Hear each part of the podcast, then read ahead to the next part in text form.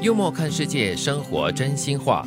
你不快乐，因为你想像猪一样懒，却不能够像猪一样懒得心安理得。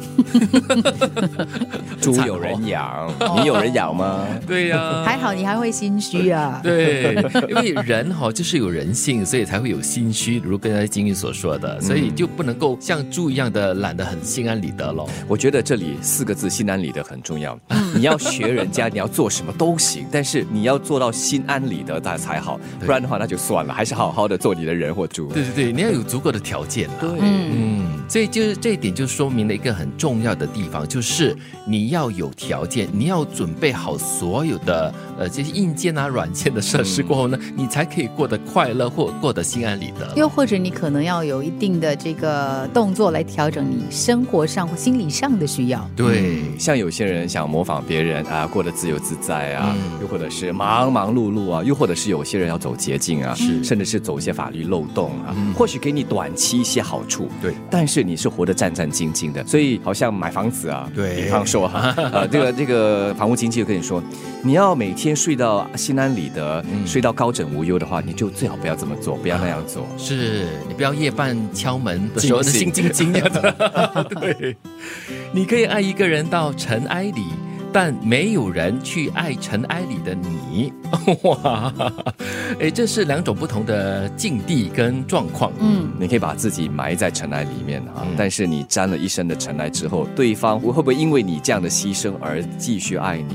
嗯，除非他也一样了。所以他提醒我们，你可能是一个愿意为爱付出一切的人。对然后呢，哇，你可能就是因为这样子而惹得一身尘埃。。对呃，可是你在尘埃里面的时候，可能人家就会嫌你脏。是，或者就是说，以这个内在来说了哈，你爱一个人爱到完全没有尊严，完全的失去自我，那过后呢，你就成为一个怎么样的人呢？就没有人会喜欢你了。嗯，尘埃染上了我，拍一拍的话，或许还可以把它拍走。嗯但是如果你爱到变成了失去了方向，失去了自己，这个时候还真的得不偿失。是的，有些事不是努力就可以改变的。五十块的铜板设计的再好看，也没有一张一千块招人喜欢。的确哈、哦。有点惨呢，这样子讲。 呃，不过这也是一个很残酷的现实啦，认命吧， 因为五十块钱的一个铜板哈，你设计再怎么花俏啦，再怎么吸引人哈，那个价值哈都是没有办法跟一千块钱的纸张所媲美的。所以你要努力对的方向。如果你是一个五十块钱的铜板的话，你要想办法增值，嗯把自己变成一张一千块。又或者是要自我肯定啦，认清自己，接受自己。你是五十块铜板，那是五十块铜板。对每个人各有各自的价值，对大家在这个金钱世界里啊，扮演好你的角色 就行。如果你是一千块的钞票哈，再怎么招人喜欢，你也不可以自满，嗯你应该也要让自己的价值得到真正的提升。听故事的人总喜欢问，后来呢？讲故事的人早已经泪流满面对了，啊、会所以哦就。提醒你在听别人的故事的时候，不要自问啊。然后呢，然后不，呢，这是很自然的反应你哦。考虑一下别人的感受。